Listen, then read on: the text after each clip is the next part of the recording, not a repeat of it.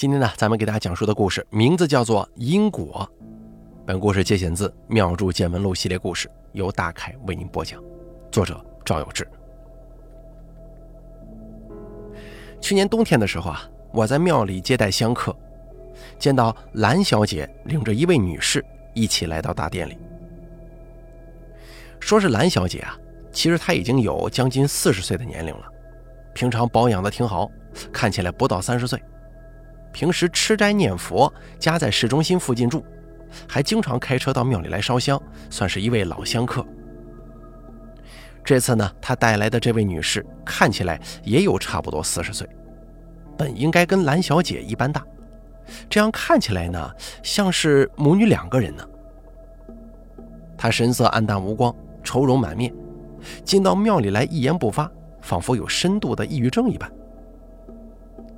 兰小姐教他如何上香的时候，他意味索然地看着。俩人一起上完香之后，又在拜殿上拜过。兰小姐拉着那位大姐的手，就像是拖着她走一样，走到偏殿里的火炉旁坐下来烤火。我让庙里的杂物张才艺去烧了开水泡茶。不一会儿，热茶端来了，兰小姐自己拿了一杯，又递了一杯给这位大姐。我看着气氛有点尴尬，就主动问兰小姐：“这位女士怎么称呼呀？”这位大姐仿佛没听见一样，发呆似的看着我。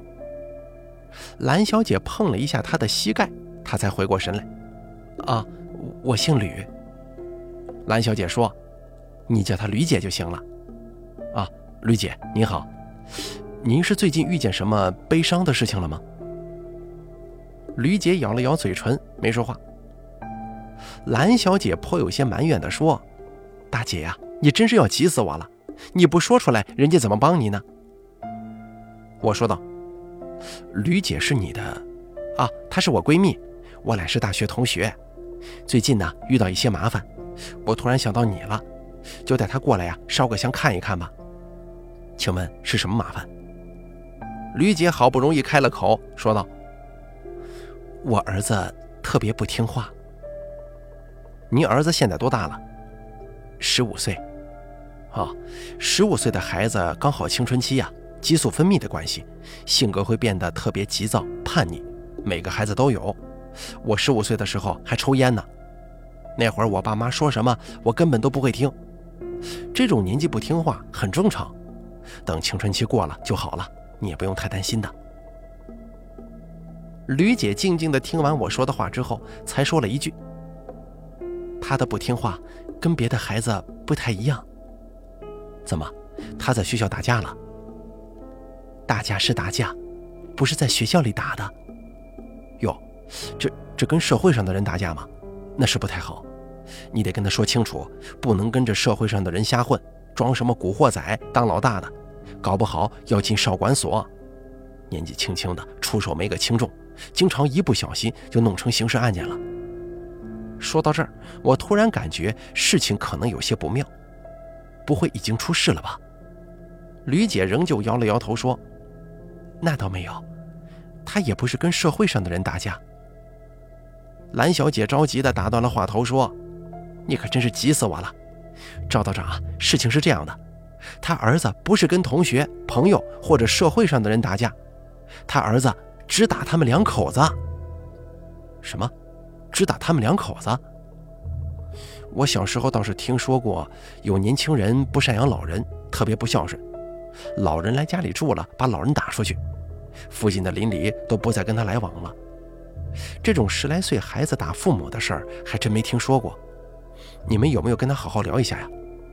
是他对你们的教育方式有什么不满，还是有些心愿想要达到，被你们阻止了？吕姐皱起眉头，想了一会儿，说：“孩子小的时候不懂事儿，也打过。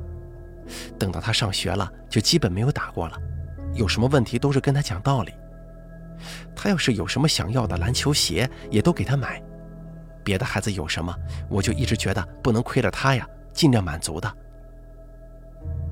我说道：“我感觉这也不像是我能解决的问题啊。平常孩子在学校里表现如何？”吕姐苦着脸说：“这件事情让我一直觉得特别伤心，我也想着多关心他，平时工作方面省出些时间来多陪陪他。但是只要他在家里跟我还有他爸爸坐在一块儿，要么不说话，要么就是吵，说不了几句就会打起来。他爸爸也打了他好几次，但我想啊，这么下去不行，也去学校里面找老师跟他的同学了解情况。您说的青春期的问题，我也考虑过。可能孩子就是到这个时候了，比较躁动叛逆。但老师说他在学校表现的特别好，学习成绩也不错，跟同学相处也比较融洽，从来没听说过他跟谁吵架。老师有时候让他帮忙去做一点学习之外的事儿，他也很听话，帮忙复印试卷、打扫卫生，很积极的。我怕耽误孩子在学校里的发展，就没有跟老师说他在家里的这番表现。说到这里，我对吕姐的情况深表同情，真是可怜天下父母心呐！遇见那么心寒的事儿，却还要为孩子着想。他有因为具体什么原因才跟你们吵架吗？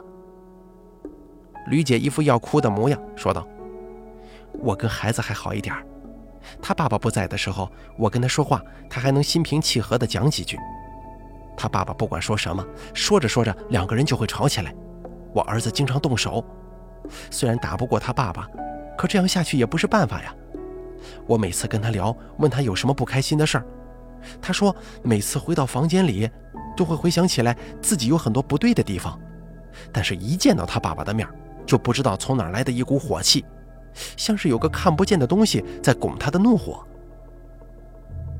他自己也完全克制不住这种感受吗？我听他说。每次他跟他爸爸打完架之后，瞬间就没有那种感觉了，就像轮胎被泄了气一样。他爸爸也很头疼，最近经常跟我商量要不要再生个二胎，实在要对儿子失去信心了。这几个月过去了，天天都吵架，隔两三天就打一次，这日子也不知道怎么往下走了。我说道。我从来都没有遇见过这种情况，看起来不像是犯煞或者中邪造成的。因为如果是中邪，他自己会有类似梦游、做梦的感觉；犯煞的话，一般也不会只对自己父母有影响。您拿八字来给我，我看一下吧。吕姐把孩子的生辰八字报给我，我排了盘，批了一下，问道：“这孩子是农历九月开始变成这样的吗？”吕姐点了点头，说：“是啊，本来是打算趁着国庆假期，我们一家出去旅游的。因为突然发生这些事情，我们也没心情去了。就是国庆节前后才开始的。从八字上来看，孩子就是这个时候开始时运比较低，心情也会有影响，但并不是犯煞或者中邪。我觉得我可能帮不上什么忙。你有带孩子去看过心理医生吗？去了。”连精神病院都去了一趟，心理医生跟我说呀，他这个不是神经官能症，就是我们平常说的什么呃焦虑、抑郁，或者说是神经衰弱之类的。心理医生说，孩子各个方面都挺健康，心态也积极乐观。我觉得是这个心理医生的水平不够，就又换了几个，说法都一样啊。然后去精神病院也做了个检查，没有任何问题。我这也是实在没办法了。蓝小姐说：“这事儿啊，也没有别的办法。赵道长，我想可能只有你能解决，所以才拉着他过来的。这都打算生二胎了，实在不知道该怎么跟这个孩子相处啊。您如果已经各种办法都试过了，还不愿意放弃这个孩子，我就尽力去做一下。至于会不会有所好转，我是有些悲观的。”吕姐说。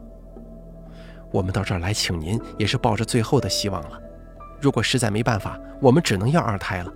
这孩子呀，让他住校得了。平常跟父亲不怎么见面，可能也就不受影响。但是天下父母哪有不爱自己孩子的呢？我还是希望他能好起来，像以前一样，一家人和和气气的。我也叹了口气说：“哎呀，我尽力吧。”我去拿了碗，在庙前刚刚打好的井里打了水，往碗里倒了半满，然后回到大殿里，在神前烧香，默默通禀了这个孩子的姓名、出生年月日时等信息，请神明开示这个问题出在哪里。接着我念咒掐诀，点了六支线香，开始往这个水碗当中撒香灰。撒了大约有三四分钟，线香不再落香灰了。我把线香插进香炉，开始看水碗中的香灰。这是湖南地区民间法师最常用的一种查事的办法，叫做照水碗。法师把斋主的信息、要查的事情在法坛上通禀，然后通过特殊的咒语和手诀启动，接着用比较粗的、容易落香灰的线香往装了水的碗里抖。然后通过观察水中的香灰显示出的图案来判断事情的缘由，从而用相应的方法去解决。在水碗当中，我看到了一个古朴的大门。奇怪的是，如果这是一个仿古式的大门，现在的人呢，通常会在门前放上这么两尊石狮子，或者说是门上有雕花。可这个大门呢，既没有任何纹饰，也没有门前的石狮子，香灰。没有颜色，更看不出这个到底是红的还是黑的。我就问吕姐：“您有没有见过一个很古朴的门呢？这个门像是老式的木门，但正面没有门环，也没有任何装饰。门也不像是以前农村那种简易的门，很高大。旁边呢倒是有一些看起来很严肃的石墙。”吕姐想了一会儿，摇了摇头说：“我从来没见过。”我有点犯了难，说道：“这个情况也时有发生，就是水碗里看到的场景对斋主来说完全没印象。您呢，再好好回忆一下，水碗里看到的一般都是跟这件事情有密切关系的。可能你去过的某个地方有这样一个大门，你当时也没在意；也有可能你没去，你家先生去过，或者你儿子去过。你回头啊，再跟他们沟通一下，让他们也想一想。”是否在发病之前去某地见过这种古式大门，在附近做了什么事儿？吕姐继续思索着，犹豫的点了点头。蓝小姐说：“如果找不到这个地方，就完全没办法了吗？”没错，因为这个孩子的症状完全不像是中邪或者犯煞。现在水碗里显示的景象跟孩子变成这样是有重大关系的，到底是不是犯煞还不清楚。但具体原因还得大家一起去找。我也想一想有没有见过这样一个大门，问问附近的信士们。你们也回去多想想，问一问。我觉得这个东西还是不太常见的。如果看到了，应该有印象，看上去像是一个很老的场景。不妨，再问问家里的老人吧，比方说孩子的爷爷、姥爷之类的。吕姐缓缓点了点头。蓝小姐说：“那就回去问一下吧。”我又问道：“孩子发病之前，你们有没有接触亡者、坟地、老庙之类的，或者发生一些不同寻常的事儿？比方说家中有人横死？”吕姐想了一会儿说：“没有，孩子的亲属基本都健在，从他出生见过的所有亲戚到现在还都活着。他发病之前也没有什么事儿，就是上学放学。他平时对这些事情也不感兴趣。”没去过特别阴森的地方。我跟我先生整天忙工作，那就更不可能去了。停顿了一下，蓝小姐问道：“赵道长，现在看来这个孩子的问题，您觉得有哪几种可能呢？”我说道：“看八字上时间能够对得上。一开始我觉得完全就是心情方面的问题，孩子到明年啊也就慢慢恢复了。”可是水碗当中看出这样一个大门，我觉得事情没那么简单。根据我干这一行的经验，我发现煞对人的影响也跟时运有关。有的人年轻力壮，虽然犯了煞，而这个煞本身呢作用并不大，也对阳气充沛、身体健康的人影响更小。要是人生病了，心情低落，或者说是一个人住在特别冷清、阴气重的地方的时候，影响就会大一些。也有的是在八字时运比较低的时候，煞的力量会占上风。就好比我想跟你打一架，但是你特别健壮，我打不过，就暂时忍着，等你生病了或者受伤的时候再来找你的茬。这种情况也很常见。综合这些信息来判断的话，我认为是孩子有可能之前就犯了煞，但在刚好今年国庆前后时运比较低的时候才显现出来。这个煞还很特殊，只影响到跟直系长辈亲属的关系，但是现在完全摸不着头脑啊。蓝小姐又问：“那你有没有其他的办法缓解呢？”这样吧，我给你制一道镇煞的符，你回去以后啊，就放在孩子枕头下面。如果确实是因为跟这方面有关系，这个符会对孩子起到一定缓解作用。如果跟中邪犯煞完全没关系，符是没有任何作用的。你们也得回去观察一下。吕姐说：“如果不是跟你说的煞有关，那这个符就完全不起作用吗？”对。我给你的这个符只有镇煞的作用，每道符的作用是单一的。如果跟煞有关系，按他的症状来说能有缓解，但也是治标不治本。最后的关键还是要找到这个地方。就算不是煞，也得找这个地方寻到根由嘛。吕姐沉默了一会儿，说：“好吧，我回去多问问看。”我拿出朱砂、明矾、白酒、毛笔、黄表纸来画符。吕姐跟蓝小姐坐在一起聊天。等我把孵化好、赤成，在香上熏过之后，叠成三角形，递给了吕姐。两人又坐了没多久就回去了。隔了三天时间，蓝小姐打电话来跟我说，吕姐把家中所有的人都联系了个遍，没有一个人对这样的大门有印象。我在电话里跟蓝小姐说，让她再想想，我这里也去打听一下。挂了电话，我也想着这件事情有些棘手，四处找来庙里烧香的香客打听有没有在某地见到过这样一个奇怪的门，结果是无一人有印象。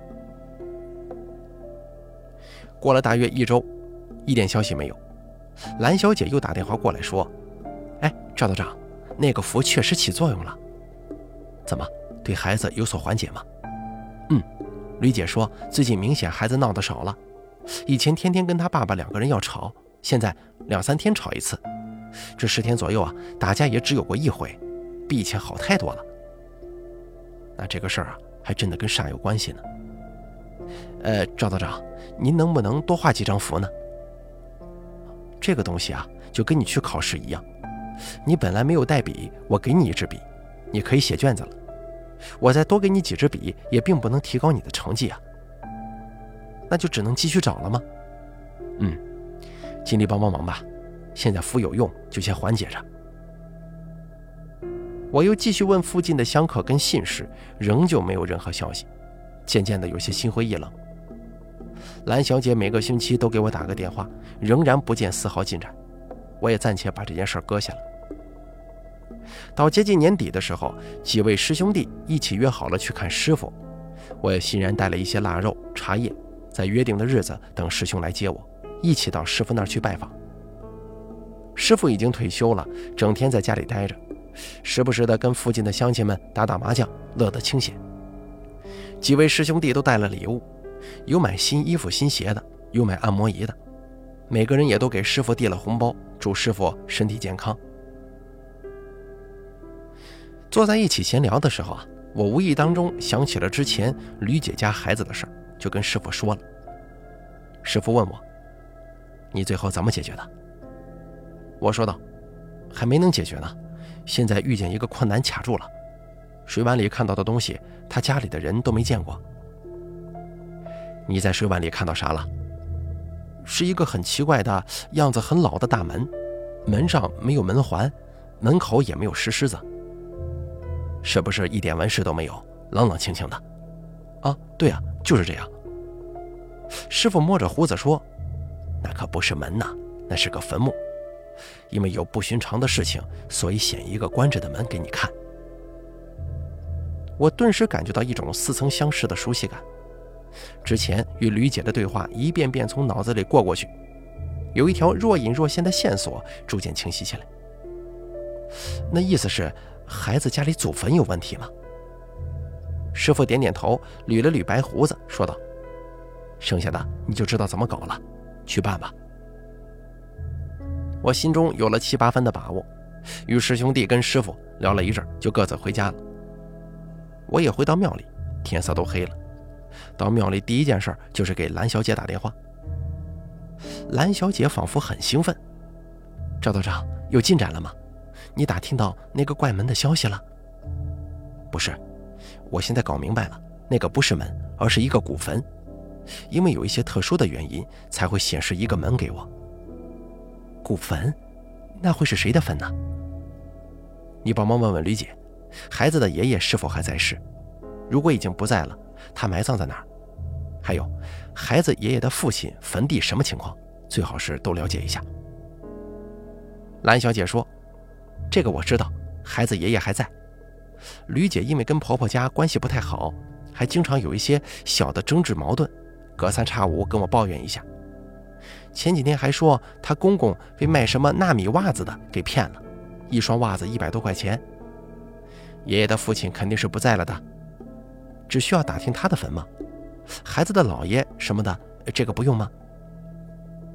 我说道：“一般能对孩子有影响的，都是父系的先人的坟出了问题，母亲这边的亲戚暂时不用问。”蓝小姐答应了，很快就把电话挂了。我以为蓝小姐很快会打电话回来，可是左等右等不见消息，我也睡着了。没想到隔天一早，蓝小姐跟吕姐直接到庙里来了。我看到吕姐忧心忡忡。满怀心事的模样，心想啊，恐怕这事儿会很麻烦。蓝小姐跟吕姐坐下来，相顾无言片刻。蓝小姐很体贴地说：“要不我先出去，你跟赵道长说一下吧。”说着，蓝小姐就要起身，被吕姐拉住了胳膊，又坐了下来。“没事儿，你是我信得过的人，坐下吧，让我理理头绪。”我没说话。尽量保持真诚的心态看着吕姐。吕姐拢了拢头发，羞涩一笑：“呃，这个事儿还真不太好开口呢。没事儿，你有什么困难尽管说。昨天您给我们打过电话，让我问问孩子爷爷的父亲的坟什么情况，我就去找我老公和公公问了，才知道以前发生过一个不好的事儿。昨天晚上聊了很久，才把这个事儿弄清楚。”想着您睡着了，就没再打电话给您。我今天过来把这个事儿从头到尾跟您说一下。我让庙里的杂物张才艺把热茶端过来，让吕姐一边喝茶一边说：“孩子爷爷的父亲，也就是我老公的爷爷，以前还是个大地主，家里条件挺好，供我公公上私塾。